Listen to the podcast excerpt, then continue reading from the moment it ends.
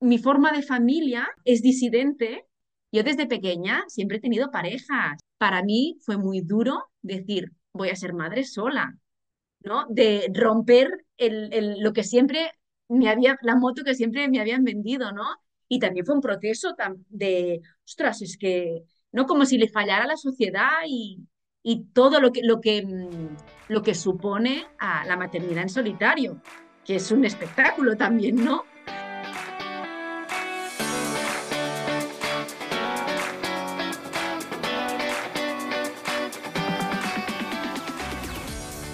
Bienvenida a F de Fertilidad.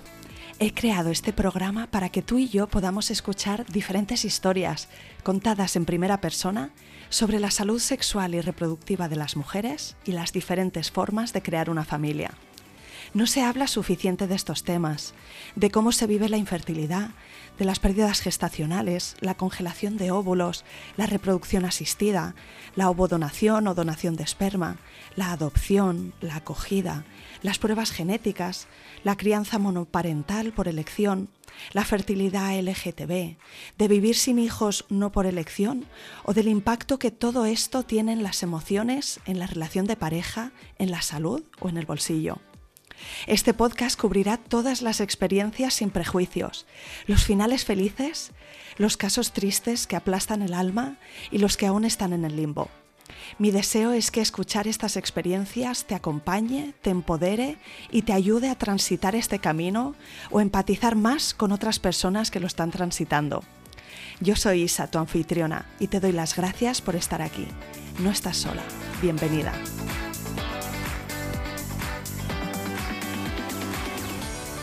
Bienvenida Sara y mil gracias por venir al podcast F de Fertilidad. Bueno, gracias a ti y gracias por visibilizar esta realidad que es tan importante para muchas personas y para abrir camino y poner, poner palabra y poner caras, ¿no? a todas las personas que queremos ser padres y madres y tenemos que recurrir a técnicas no convencionales que están bastante invisibilizadas y que tú nos das voz. O sea que gracias a ti, de corazón. Tengo la sensación que voy a disfrutar mucho, mucho la conversación contigo. Estoy y súper emocionada, ¿eh? fíjate, aquí las dos. Así Qué que bien. espero que las oyentas también nos acompañen en, en tu viaje. Si te parece, dame un poco la radiografía de tu momento presente y que luego ya vamos atrás en el tiempo. Mira, mi momento presente es que yo me llamo Sara, soy periodista, tengo 42 años y tengo a mi hijo Martí, que tiene dos. Tengo tres gatos que también forman parte de mi familia y como podéis intuir, soy familia monoparental. Muy bien, estupendo. Y bueno, cuéntame si tú siempre habías querido ser mamá o cómo nació la semilla de este gran proyecto. Sí, sí que es un gran proyecto. Mira, ahora que lo veo, que tengo ya 42 años, me doy cuenta que yo la maternidad siempre la tenía mm, muy, muy en mí, ¿no? Muy dentro de mí. Siempre jugaba a cuidar, siempre he cuidado a animales, a- con mis hermanas siempre ah, les pedía que me llamaran mamá. Am, luego ¿Eres la mayor. de tus No, hermanos? no, no. Soy la del medio, soy la perfecta. Ni la mayor ni la menor. Ah, pero me doy cuenta que siempre que tenía mm, a niños y niñas a mi lado, siempre me gustaba un montón, ¿no? La energía que desprenden los, los, la infancia. He hecho mucho voluntariado en la India, también en orfanatos, o sea que siempre he tenido un contacto súper, súper íntimo con, con, con la infancia. Te haces mayor, ah, tienes, bueno, yo tuve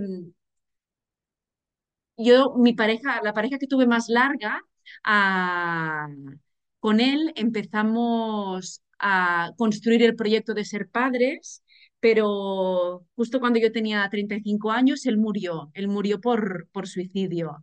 Entonces, claro, ah, fue un golpe muy duro y desde los 35 a los 40, digamos que a mí la vida me ha, he tenido muchas experiencias relacionadas con la muerte. Mis padres murieron de, de cáncer uno detrás de otro, o sea que estuve desde los 35 a los 39, imagínate, en modo supervivencia y con una tristeza muy grande y gestionando, ¿no? ¿Qué será de mi vida? Y con el deseo ahí de, tengo 39 años, ah, tuve alguna pareja, pero no acerté con las parejas. Y lo que me pasó fue que a los 39, en medio de la pandemia, dije, no tenía pareja en aquel momento, dije, o ahora o nunca.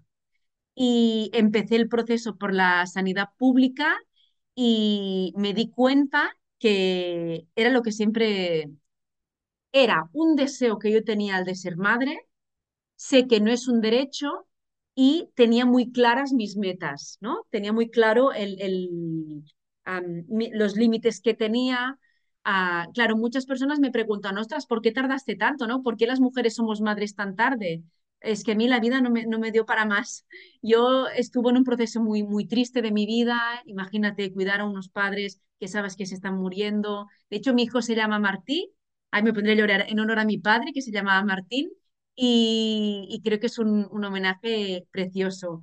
Y a, la, pregunta que tú me has dicho de si siempre quería ser madre, ah, también he sido madre de acogida aquí en Cataluña, o sea que siempre he disfrutado de la infancia, aunque yo no tuviera hijos biológicos. Y cuando a los 39 me planteé el camino de la reproducción asistida, porque no tenía pareja, ah, dije, Buah, si no soy madre biológica, sé que tengo otras formas de de, estar en contacto con, la infancia. Y entonces empezó el mambo de, venga, voy en serio y quiero ser una familia monoparental. Y aquí, Isa, seguro que tú lo conoces, empiezan a los, no, diría el, trauma, pero sí que para mí fue un camino que lo tuve que trabajar mucho con mi psicóloga, porque yo desde pequeña siempre he tenido pareja, siempre he tenido a, mi churri o mi churra, lo que, como lo quieras llamar, al lado. Para mí fue muy duro decir, voy a ser madre sola, ¿no? De romper el, lo que siempre me había, la moto que siempre me habían vendido, ¿no? Y también fue un proceso de, ostras, es que, ¿no? Como si le fallara la sociedad y, y todo lo que, lo que, mm, lo que supone a la maternidad en solitario que es un espectáculo también, ¿no? ¿Y tú dirías, Sara, que todo esto te pasó por la mente en el proceso de tomar la decisión? Y una vez tomada la decisión, ¿ya lo pusiste atrás? Las preocupaciones de, de, qué va a significar, de si seré capaz, de si es lo correcto, de si hay otra alternativa que es mejor. O sea, explota la cabeza, ¿no? Y no sé si hay un momento donde eso ya consigues decir, sí voy a por ello y ya lo tengo zanjado, las dudas han terminado. Yo creo que siempre que te planteas la maternidad o la paternidad, siempre eh, tienes que tener un punto de locura. ¿verdad? De decir, venga, o me tiro a la piscina o tendré... ya, ya, se irá viendo, ¿no? Sí, o adoptaré cuatro gatos más, ¿no? O tenía un hijo o adoptaba más gatos yo. Entonces yo creo que, mm, que sí que es verdad que, que, que tienes que tener este punto de, venga, me tiro ya voy a pillar este tren porque es que si no, mm, si quiero ser madre biológica, me pasa el tren, pero yo creo que durante, el, durante el proceso yo he tenido mis, mis bajones de decir, ah, podría hacerlo sola, no porque yo no me, no me viera capaz, sino por, la, por el entorno, que mi hijo es normal, no tiene ningún, ningún trauma porque solo tenga una, una persona progenitora, ¿no? Pero es tanto el entorno que te pone las mierdas de etiquetas estas y que le recuerda que, le, que está incompleto porque le falta una figura, sobre todo paterna, ¿eh? que es en plan, y si yo quiero tener novia, ¿qué pasa? ¿No? Es como el hetero, ¿no?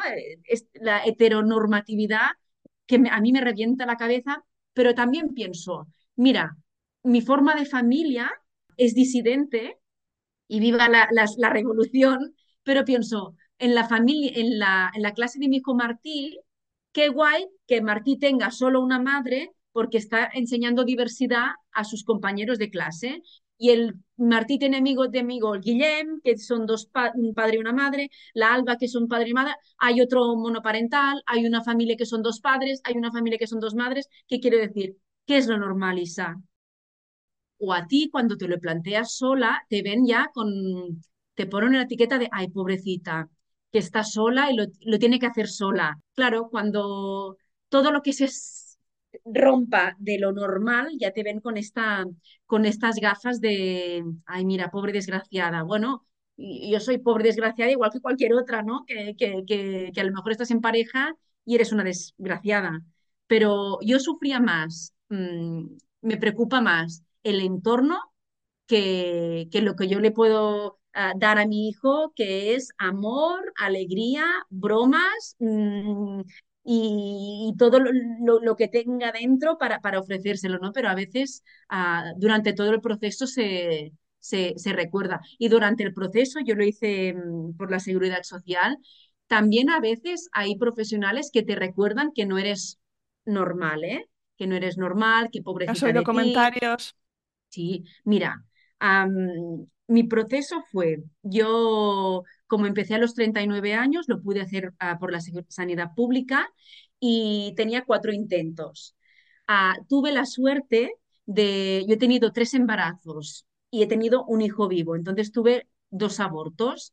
En mi última inseminación, para mí era muy importante que me acompañara mi hermana, porque es un momento muy importante para ti, ¿no? Y, es muy frío. Una, una inseminación artificial ¿Y las es... otras habías ido sola?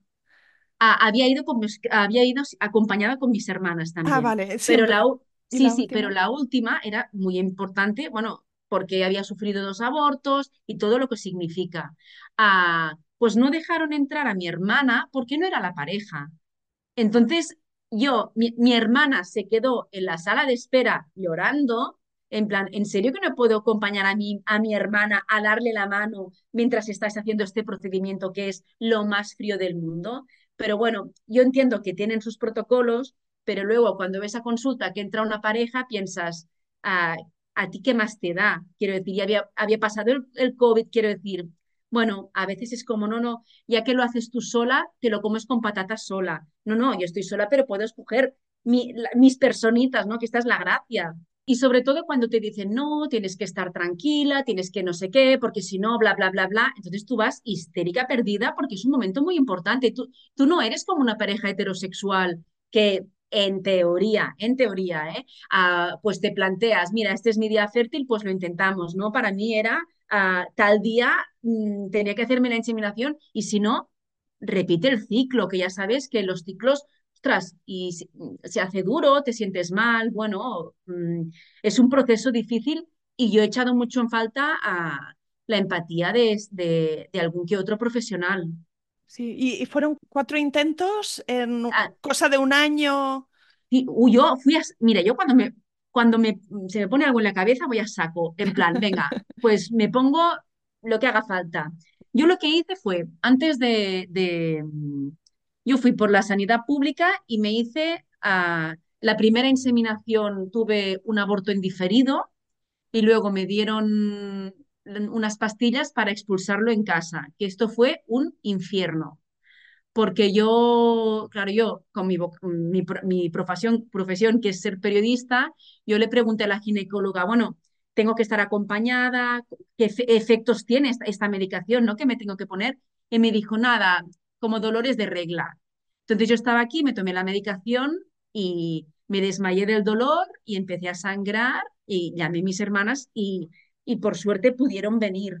Uh, y estuve acompañada pasando el duelo que pasas al ver, ¿no? Que tu deseo, tu ilusión, pasé, pasaron dos meses y hice el, segundo intento y me volví a quedar embarazada. Esta segunda vez seguro que más agridulce, ¿no? El positivo del embarazo no Mira, te, te digo, el primero me grabé, claro, también cuando haces estas cosas solas, claro, ¿con quién lo compartes? Mis gatos mmm, no me hablan aún. Entonces yo, el primero, cuando hice el test de embarazo, me tengo grabada haciendo mi re reacción en plan, ¡buah, qué guay! En el segundo también me tengo grabada, grabada en plan, ¡buah, qué guay! Estoy embarazada. Y en el segundo es que fue súper triste porque era el día de mi cumpleaños, que yo cumplía 40 años. Y ya era la última visita para que me dieran el alta. Y tú sabes cuando estás a, con las piernas abiertas que te están haciendo la ecografía transvaginal y hay un silencio dramático y tú piensas, por favor, no. Y la ginecóloga está diciendo que no con la cabeza. Tú miras al asistente y te mira mmm, con cara de pobrecita y dices, vale, algo no va aquí, no va bien. Y te dicen las tres palabras que odio, no hay latido, y dices, me cago en la hostia. Y ya estaba de 12, ya estaba, bueno, casi empezaba el, ya estaba de 12, de 12 semanas. Entonces, claro, como ya estaba más evolucionado, tuvo que hacer un, legrado, bueno, un, es una experiencia muy, muy triste, ¿no? Porque vas con tu ilusión, bueno, todas las mujeres que sufrimos abortos, que por otro lado es lo más normal del mundo, ¿no? La, la que, abortemos, uh, pues entonces, claro, imagínate otra decepción, lo has compartido con mucha gente, sí, no, y no minimices mi dolor. Yo, mira, me acuerdo que en el segundo aborto, como ya estaba más avanzada, uh, me dijeron, podemos hacerte un legrado o podemos darte las mismas pastillas y lo pasas en casa. Y dije, un legrado, yo paso de volver a vivir lo que viví. Y mmm, cuando, como te tienen que sedar, te tienen que hacer analítica uh, para, bueno, para el preoperatorio. ¿Te creerás que para hacerme la extracción de sangre estaba en la misma sala donde estaban mujeres pariendo? Que estaban dilatadas, había distinto, era un, un, una sala grande donde había distintos espacios con las mujeres, una con una bola haciendo ejercicios, la otra soplando porque, no, porque estaba dilatando, y yo allí con el bracito, con el puño cerrado, que solo quería darle golpes a, a, las barrigas de las embarazadas, ¿no? De la rabia que sentía, en plan, ¿en serio que ninguna persona ha pensado que me están haciendo una analítica porque tengo un aborto en mi barriga y estoy compartiendo espacio con mujeres que están dando a luz, para mí esto fue, bueno, y no me cansaré de decirlo, de, un poco de empatía, un poco de, no de, no sé, me sentí tan mal, lloré, es que yo me acuerdo, aparte era el día de mi cumpleaños, toda esta movida. Yo me acuerdo, claro, yo mientras a través del móvil recibía llamadas, Sara, felicidades, guau, 40 años, guau, felicidades, guau, ta, ta, ta, ti, ti, ti. Yo aguanté lo que no está escrito, en plan, con el nudo aquí arriba, digo, venga, traga saliva, traga saliva, no pasa nada, no pasa nada. Me acuerdo que cogí un, taxi del, del, hospital a mi casa porque estaba ya harta de todo y sonó a la banda sonora de Dirty Dancing, She's Like the Wind, ¿sabes? Esta canción, la, la, la balada que canta Patrick Swayze lloré tanto que el taxista, aquello que se gira y me dio un, un, pañuelo en plan, ah, bueno, lo siento, digo, no, no, no, no quiero hablar.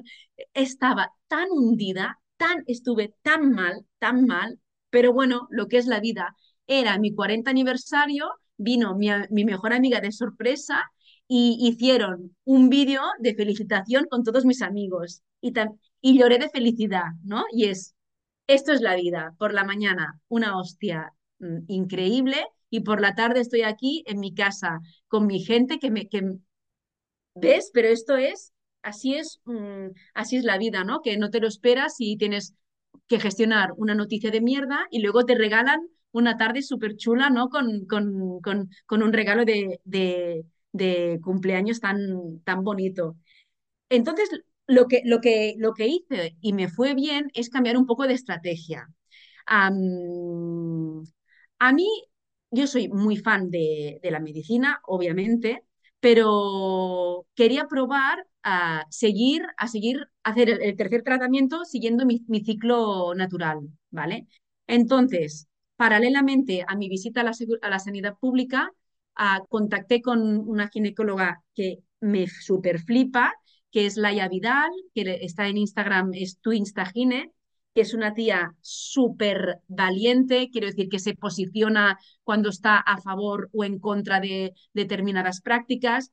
Y yo veía ¿no? que su rollo me, gustaba un montón. Y me puse en sus manos y me, dije, me dijo, a ver, Sara, uh, tú tienes un perfil normal, ¿por qué no intentamos hacer siguiendo tu ciclo normal?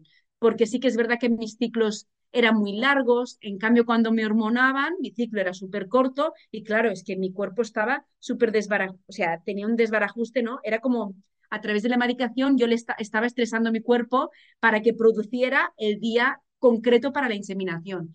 Y pensaba, mira, Laia mmm, me súper encanta, voy a creer, ¿no? Un poco ella que su, su, su experiencia y yo creo que en estos procesos, ¿no? Cuando encuentras a alguien con quien confías, te agarras, ¿no? Como te puedes agarrar a tantas pocas, a, a tan pocas cosas. Entonces fue súper guay porque mmm, ah, seguí, mi, seguí mi ciclo natural, hice todo el proceso sin medicación y me volví a quedar embarazada. ¿Y, y cómo sabías exactamente cuándo ovular? Sí, porque tú sigues haciendo las visitas en la, en la sanidad pública. ¿Y vas vez, creciendo cómo crecen los folículos? eso es, cuando te hormonas, ellos saben, al cabo de dos días habrán crecido dos milímetros o lo que sea. Cuando lo haces siguiendo tu ciclo natural, ellos te tienen que hacer más visitas porque no saben cómo crecerán. Ah, entonces, tienes que hacer más visitas. Ah, pero ellos miraron, le- les pareció bien y, lo hicimos siguiendo mi, ciclo natural y me volví a quedar embarazada y lo que te comentaba, ¿no? Y cuando me hice el test de embarazo, no lo tengo grabado porque estaba ya en plan, no lo hago porque no quiero gafarlo, pero sí me quedé embarazada de, de Martí, que, que, bueno, que es que es súper guay, ¿no? Ahora lo pienso, ¿no? Y digo, ahora Martí cumplirá dos años y digo, jolen, lo que tenemos que vivir, ¿eh? Cuando mm, tenemos este, este deseo tan fuerte, ¿no? Y el tema de la fertilidad, infertilidad, lo poco que se habla y lo mucho que nos pasa. Seguro que tú te has encontrado, ¿no? A través de este maravilloso podcast que haces, que siempre tienes un montón de gente, ¿no? Ah, pues yo he utilizado esto, ay, y sobre todo parejas heterosexuales, ¿no? Que, que, que además no, no, lo esconden, ¿no? Que, que se utilizan estas técnicas y es como, bueno, es la vida. Sí, y, y una y otra vez, y hay cosas que se repiten mucho, una de ellas es esta, esta sensación de me han engañado, porque para cuando, mm, cuando Total, Pero si le pasa a mogollón de gente, ¿cómo es que no se hablan más estas cosas? Pues no sé, pues para estar, pa- para normalizarlo, para, para tener más alternativas, para no sentir culpa, para no sentir vergüenza, para no tener que pedir disculpas por las eso. visitas extra que haces a, a médicos y entonces no vas a trabajar y tal. O sea, a ver, mm, ¿cómo puede ser, ¿no? Que esté tan escondido siendo tan prevalente? Que, que no es una cosa de uno de cada cien, es que Imagínate, y de pequeñas nos mm, fríen el cerebro el preservativo, no te quedes embarazada, no te quedes embarazada. Oye, ¿nos han explicado cómo es el ciclo? Yo conocí el método, el método sintotérmico a los 39 y me- se, me cayeron los mocos en plan, Mara Meva, ¿cómo he estado sin saber o, las distintas fases de- de nuestra menstruación? Hola, amigas, ¿qué, qué, qué, qué está pasando? Yo no, lo desconocía totalmente. En mi colegio, te digo yo que esto nos enseñaba. Bueno, y háblame, Sara, de, de- de apoyos que tú has tenido en este proceso, porque eh, maternidad en solitario, pero haciendo tribu, ¿no? Tienes a tus hermanas y, y tienes amigos y quizá Sí. también has hecho nuevos amigos y amigas por, por esta... Yo creo que esto ha sido el, el- el gran regalo que me ha dado la maternidad, ¿no? De cuando ya tienes una edad, piensas, yo ya no haré amigos, yo ya, ya tengo los de la infancia, ya no, tienes los- las cajitas de amistades, ¿no? Estos, estos, las de la uni, las de no sé qué, no sé cuánto, el trabajo, bla, bla, bla. Y luego cuando te das cuenta de que puedes ampliar este círculo con gente que está pasando lo mismo que estás pasando tú, es súper, súper, es un regalo. Y Ah, vincul- se vincula mucho, ¿verdad? Se vincula como en los campamentos de Sí, con 13 años que en dos semanas eres mejores amigos, pues claro, la sí, sí, que maternidad eres une. que- sí, sí, que best friend de eh, una niña que conocías de hacía dos horas y ya la te querías casar con ella casi. Sí, sí. Mira, lo bueno es que yo hice el curso de preparto y posparto en una cooperativa de salud y fue, es una cooperativa que tiene 20 años y fue la primera vez que hicieron un curso solo para monoparentales. Porque lo que, lo que, lo que pasa cuando haces, cuando haces estos cursos en tu centro de salud, lo que sea, es que hay muchas sutilezas que a las monoparentales mm, no vivimos, ¿no? Cuando te... Entonces hay, hay cosas que dices, estás escuchando unos relatos que a ti no te, no te sientes interpelada. Entonces yo hice el curso del preparto en una cooperativa de salud ah, y se hizo un grupo que se llamaba Maternitats Maternidades Disidentes, y es mi tribu, tía, es, mm, son mis hermanas y es muy bonito porque todas tenemos los hijos con la misma edad y, y es, a mí me ha salvado la vida, me ha salvado la vida a, tener un, saber que tengo a cinco, seis, siete chicas que están pasando por lo mismo que yo y que podemos hablar el, el mismo vocabulario, porque mm, yo tengo hermanas, pero están en edad laboral, quiero decir, no, no, no puedo disponer tanto de ella como me, tanto de ellas como me gustaría, ¿no? ella, mi, hermana mayor, el, otro día me lo dijo, me dijo, Sara, es que a mí me gustaría estar más presente en vuestras vidas, ¿no? La de Martí y tuya, pero es que no nos da la vida, es que el sistema está, está montado de tal manera que, que suerte que podemos, mm, yo qué sé, respirar. Entonces es muy guay este, este, esta tribu que hemos hecho de, de madres y, y es, a mí me flipa la... Ahora entiendo la palabra sororidad, ¿no? De, hostia, me falta esto, tranquila, que alguien te conocerá a alguien que conseguirá tal cosa o tal otra. Y a mí me emociona y nos, es muy guay pasarte a, cosas, cosas más frívolas como nos pasamos ropa, vamos a cursos tal, como cosas más profundas de eh, tienes mi hombro uh, para llorar cuando quieras y lo hemos hecho y es una maravilla y más en la maternidad, ¿no? Que es eh, intensa que, que, y emocional.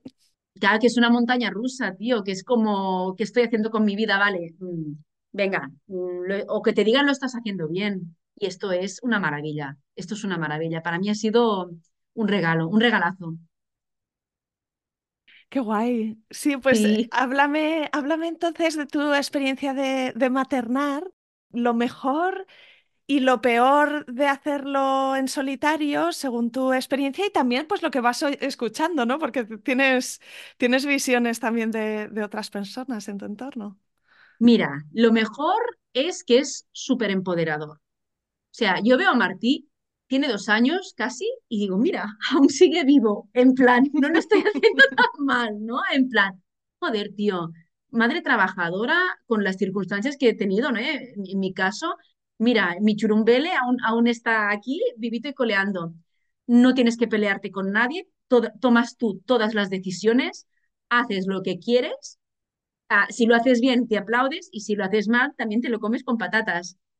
En mi caso, creo para mí lo más empoderador es esto. Para mí lo peor es que estás, hay momentos de ah, que estás muy sola. Ah, en mi caso yo no tengo padres, con lo cual no, tiene- no tengo ayuda de abuelos. Esto es, mm, me entristece un montón, ¿no? Que, que mis padres no conozcan a Martí.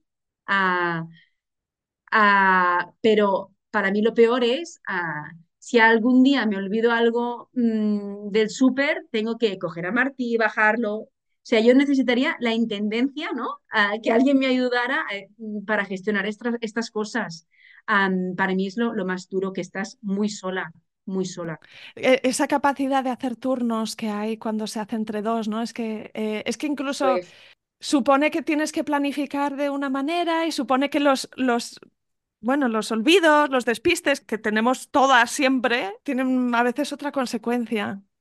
Tal cual, tal cual. Es estar sola, la carga mental, organizarlo todo y también aprender a perdonarte, que no pasa nada si te olvidas eh, mm, los pañales, quiero decir. ah, pero para, para mí lo peor es esto de, de, literal que estás sola.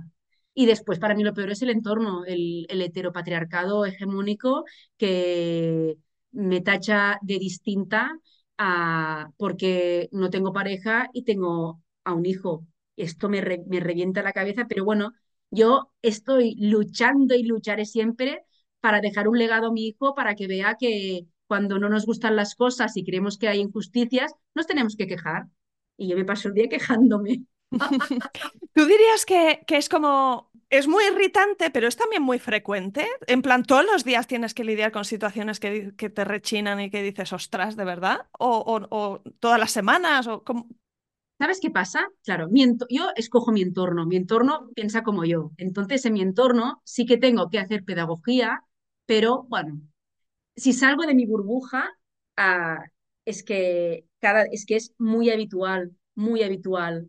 O lo típico, que vas con un amigo ah, ah, y lo leen ya como padre, o no me consideran a mí una familia, o para, ahora que ha sido, yo qué sé, Navidad, el poema de Navidad de mi hijo, dicen, ah, nombran al padre, ay, el- mi papá y mi, mamá, cuando saben que somos familia monoparental, que el día del padre te venga con una corbata para regalártelo en la y es como, no, ah, bueno, es que sales en la salir a la calle a veces es duro, sí, sí, sí, es duro. Pero bueno, am, también lo entiendo, llevamos muchos años de, con el mismo discurso Pero también te digo, en la historia de la humanidad siempre hemos existido las monos, quiero decir, uh, ¿no? Y, y viva los, la, la, diversidad y viva los distintos tipos de crianza, que esto nos enriquecen. Pero sí, es muy cansino. A veces también te digo que pongo el encefalograma plano y sí. digo, venga, pues sí, uh, pues sí, Martí tiene padre y vive en Honolulu, ¿sabes? Por eso, pero bueno, es cansino, pero bueno, también creo que mmm, también está bien uh, utilizar plataformas, ¿no? Para visibilizar estas, estas realidades y no me cansaré. Claro, aprovecho esto para hablar de tu podcast, porque no nos has mencionado esa esa, ese espíritu Sí. de, de reivindicar, de, de, hacer pedagogía. Eh, y, y, yo te conozco por tu podcast. Qué guay, qué guay. Quiero saber, pues, cómo nació la idea, Wow. Cómo, cómo te lo estás montando, con quién lo haces, porque sé que eres tú y también es Alba. Sí, sí, Eh, sí. háblame del proyecto, porque yo creo que va muy en línea, ¿no? De, de ese afán de dar visibilidad. Mira, esto fue volviendo de una escapada que hicimos en Tarragona a... Volvíamos en el tren, éramos siete madres y diez críos, porque había dos madres de gemelas, ¿vale? Estábamos en el vagón y había una mujer que se le caía la baba. O sea, claro, la gente, la gente flipa cuando nos ve madres, hijos, y dónde están los, los señores, ¿no? Entonces empezamos a hablar con esta, con esta señora que había sido política de un ayuntamiento y la tía flipó, flipó. Y nosotras nos vinimos arriba porque esta señora nos dijo, esto lo tendríais que contar porque esto es muy interesante, no sé qué. Y empezamos entre nosotras a decir, hostia, ¿y si hacemos un podcast? Sí, porque claro, entonces, claro, uh, las herramientas las puedo poner yo porque es lo que he hecho toda la vida. Y luego, claro, nos venimos arriba en plan, claro, es que somos muchos que necesitamos contar todas estas cosas, compartir. Y nosotras tenemos, mm, decimos que es nuestra tribu podcastil, pero es que es nuestra, es ampliar nuestra tribu a todas las personas interesadas a, y, que les interesen los temas relacionados con la crianza, pero sobre todo a las monoparentales, las y los monoparentales, para que, que lo escuchen y lo, para mí, Isa, lo más guay son, seguro que tú también has recibido mails o mensajes de gente que te agradece el trabajo. Dices, ya está, todo el esfuerzo que he volcado para hacer esto ha, ha merecido la pena. ¿Y cómo lo hago? Bueno, mira, uh, yo hago reducción de jornada, entonces en mis ratos libres, que son contados, los dedico a, a grabar y lo grabo con Alba que ella también ella es profesora, pero estudió realización audiovisual, también es una amante de la radio y también intentamos cuadrar agendas y, y, lo grabamos entre las dos, hacemos los guiones entre las dos, yo me encargo de las entrevistas centrales y yo me encargo de la edición, porque me encanta la edición y poner efectos de sonido Sí, es que tu, tu podcast está súper bien producido, se Qué nota que hay una investigación previa Qué guay. porque no tiene contenido. El último que hiciste, que voy a recomendar a todas las oyentas que nos están escuchando ahora, que justo después de acabar esta conversación, vayan a tu episodio del podcast de, de Mono Family Show, al episodio sobre el anonimato de los donantes. Brutal. Brutal. Mira, me, me están viniendo escalofríos. Increíble increíble y la de feedback que, la de feedback que hemos eh, recibido de personas que están, que, que les ha abierto sí. a mucha. Yo no sabía la mitad de cosas, Isa. Sí, sí, Yo también aprendo. Sí, es un, un, episodio donde dais muchos datos, estadísticas, habláis de diferentes países, cómo se está haciendo en un sitio, por qué se hace así, por qué se hace así. Súper recomendado empezar por ese y luego que se enganchen y, te, y escuchen guay, la te lo biblioteca.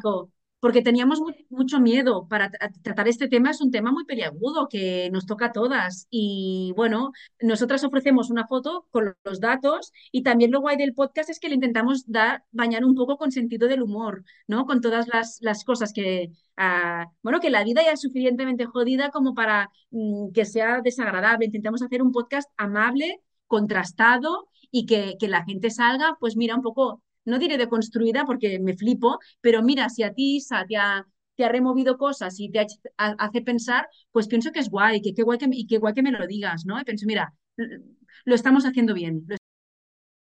Mira, nosotros estamos en un montón de grupos de monoparentales y siempre hay temas que salen. Lo del amor y ser monoparental es el temazo. Y dijimos, haremos una trilogía. Hicimos una trilogía de monoparentales sin pareja monoparentales con pareja y luego entrevistamos a una love coach, una casamentera. Hicimos la trilogía del amor. Siempre hay una, una entrevista central y siempre lo vamos a, lo regamos con, con otras secciones que puedan complementar a, al programa. ¿Qué nivel? Se nota que tienes tablas. Claro, ¿eh? claro, amiga. Es un programa esto. Sí, sí.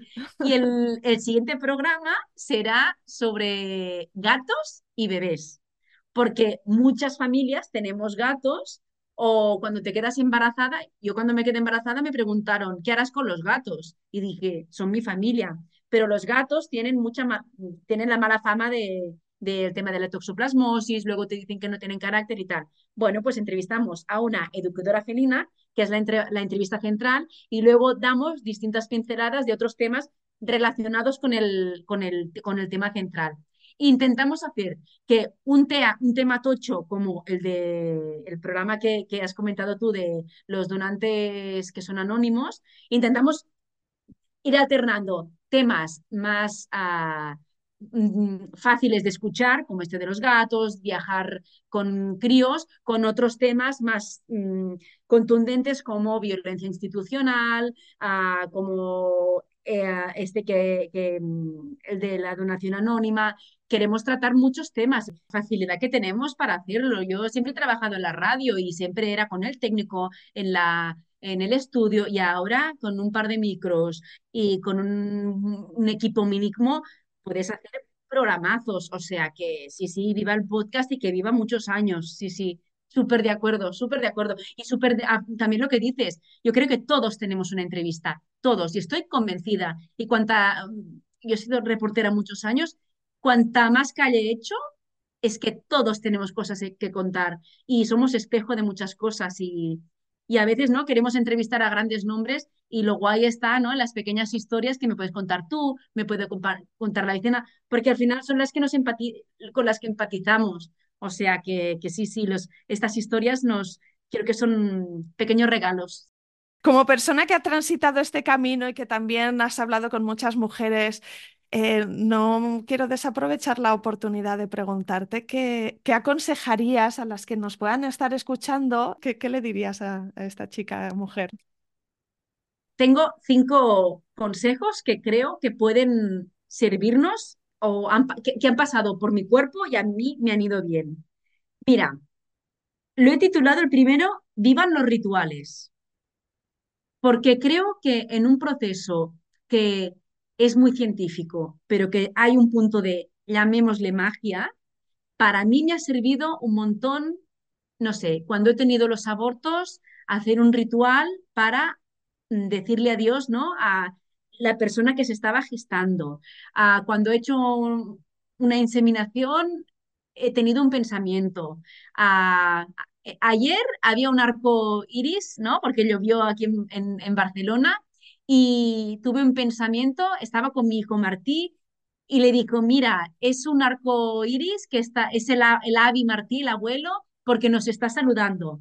Yo soy muy científica, evidentemente para muchas cosas, pero también creo que los rituales nos tienen que acompañar y sirven también para, a, a mí me han servido para dejar escribir, tener un pensamiento, mmm, hacer algo, ¿no? Para intentar encontrar la explicación a algo que a veces es tan, tan poco explicable, ¿no? De, de ritualizar.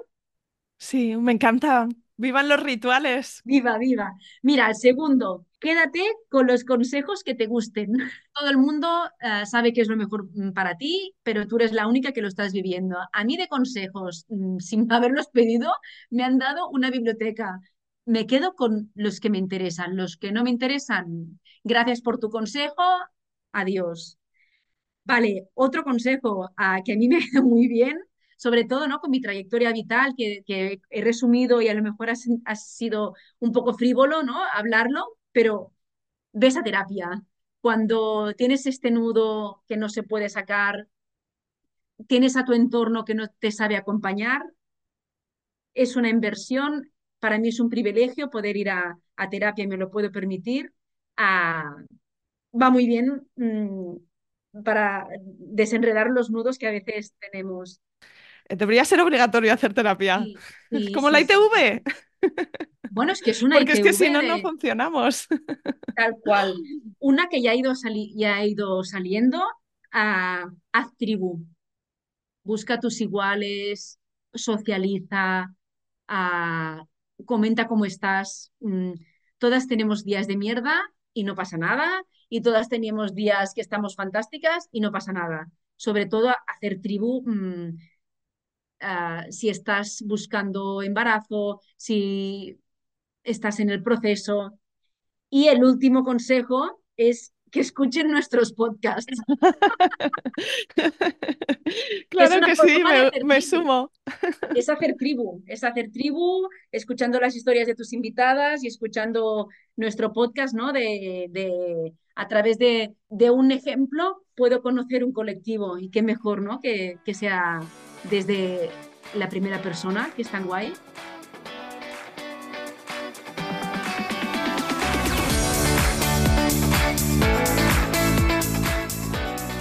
Aquí acaba este episodio. Si te ha gustado, suscríbete al podcast para que te aparezca en el feed un nuevo episodio cada martes. Encontrarás una amplia biblioteca de relatos de otras mujeres y de algún hombre que han transitado o están transitando el camino de la fertilidad. Gracias por acompañarme. Espero que este programa te ayude. ¿Y te puedo pedir un favor? Ayúdame tú también a mí a que este recurso llegue más lejos recomendándoles F de fertilidad a tus amigas o amigos. Y por supuesto, no dejes de escribirme. Me encantará saber de ti. ¿Quién eres? ¿Por qué escuchas este programa? ¿O si te ha ayudado? Mi email es isa.planetaparto.es o en Instagram la cuenta F de Fertilidad Podcast. Cuídate mucho, nos vemos la semana que viene.